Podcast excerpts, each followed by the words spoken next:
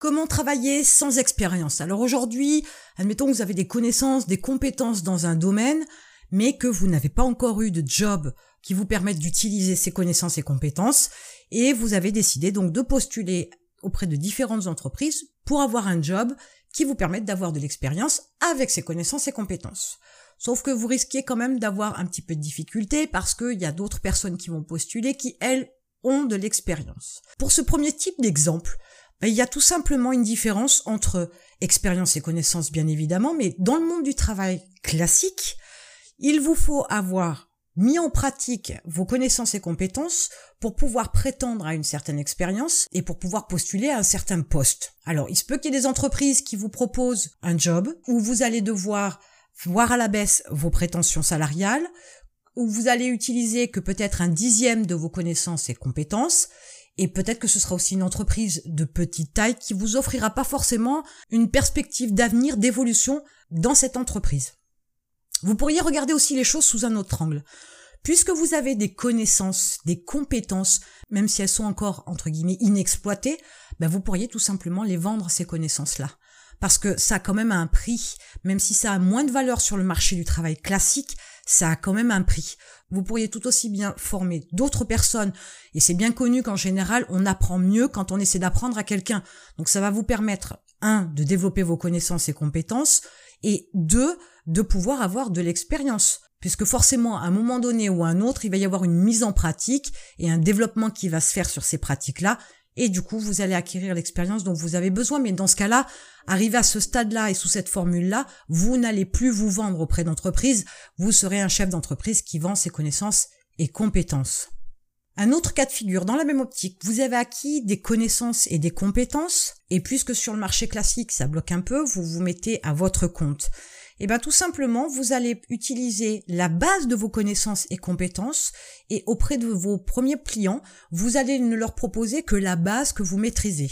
Je vous donne un exemple. Si par exemple vous avez acquis des connaissances et compétences dans le graphisme, avant de prospecter des clients qui vont vous demander des grandes compétences dans euh, la création de PLV ou la mise en place complète d'une politique graphique à travers des sites, des plaquettes, etc. Avant d'aller si loin que ça, revenez aux fondamentaux. Ça peut être tout simplement d'abord la création d'images euh, pour des posts sur des réseaux sociaux, par exemple. Vous pourriez alors commencer votre propre activité sans être obligé d'aller dans le monde du travail euh, de manière classique. Donc vous créez votre activité, vous démarchez vos premiers clients sur cette base-là, une activité minimum que vous maîtrisez très bien sans partir sur des gros projets d'entrée de jeu, mais partez sur des bases et petit à petit, vous allez acquérir donc des nouveaux clients qui vont pouvoir être votre base de référence et vous allez pouvoir passer ainsi d'un client à un autre avec plus de valeur, plus de demandes, plus de compétences à fournir et avec un prix qui va justifier entre guillemets votre expérience puisqu'elle va se développer au fur et à mesure. Et enfin, troisième cas de figure pour moi, c'est vous avez envie de faire un job en particulier Seulement, vous n'avez absolument pas d'expérience en la matière et, entre guillemets, très peu voire pas du tout de compétences. Là, ce qui est intéressant, c'est déjà aller chercher l'information, aller chercher les connaissances, première des choses. Et deuxième des choses, c'est commencer à vous vendre sur des activités court terme. Si par exemple vous voulez être barman, que vous ne connaissez pas le métier, alors certains vous diront et c'est facile d'être derrière le comptoir et de servir des verres. C'est pas du tout ça. Je vous arrête tout de suite. Un vrai barman digne de ce nom ne fait absolument pas ça. Il y a autre chose qui rentre en ligne de compte. Il faut quand même avoir certaines connaissances dans ce milieu-là. Il faut avoir une certaine attitude vis-à-vis des clients. Il y a tout un tas de paramètres à prendre en ligne de compte. C'est pas si simple que ça. Mais revenons au début. Donc, il pourrait être intéressant de pouvoir, par exemple, euh, louer vos services de barman occasionnellement dans des anniversaires auprès de vos amis, par exemple. Vous allez pouvoir aussi vendre votre temps sur des missions ponctuelles.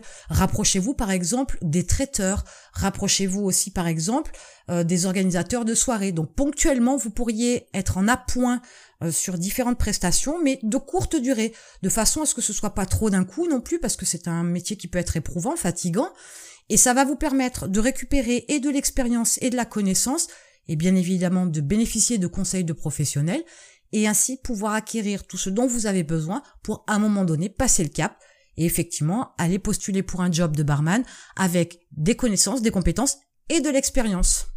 Et au-delà de ces trois cas de figure-là, de ces trois exemples-là, Tout n'est pas si facile. Je suis entièrement d'accord avec vous. Mais de toute façon, si ça l'était, il y aurait plus de saveur, un.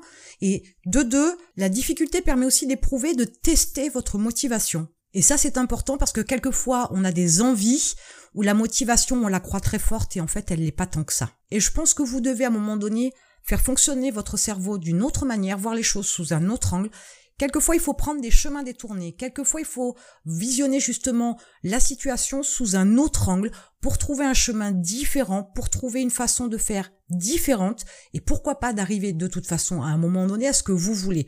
Ou pas d'ailleurs, peut-être que vous n'êtes pas fait pour être barman, peut-être que vous êtes fait pour être barbier, je n'en sais rien, et peut-être que vous ne le savez pas non plus. Mais il est important de toute façon d'avoir une démarche où il y a une solution à tout, ou presque, euh, même si la solution des fois elle n'est pas euh, accessible immédiatement, mais elle est accessible par un moyen détourné ou accessible après plusieurs étapes, mais de toute façon, quelque part, il y a une solution. Et renoncer est une solution en soi, mais c'est peut-être pas la meilleure pour pouvoir, à un moment donné, vraiment se développer. Si à chaque difficulté, vous vous arrêtez et dites non, je ne peux pas, je n'y arriverai pas, c'est trop dur, ça me demande des sacrifices, ça me demande de faire ça et je veux pas, vous n'arriverez jamais à rien, vous vous limiterez à ce que vous avez et advienne que pourra. Après, ça c'est un choix personnel, ça n'engage que vous, mais je reste persuadé que passer outre les difficultés, ça peut être que bénéfique. En attendant, si vous voulez vous lancer dans la création d'un blog et générer des revenus, vous avez un lien dans la description, vous cliquez dessus, vous atterrirez sur des vidéos qui vous aideront à préparer votre projet et pourquoi pas commencer le plus rapidement possible après ces vidéos et moi je vous retrouve de l'autre côté.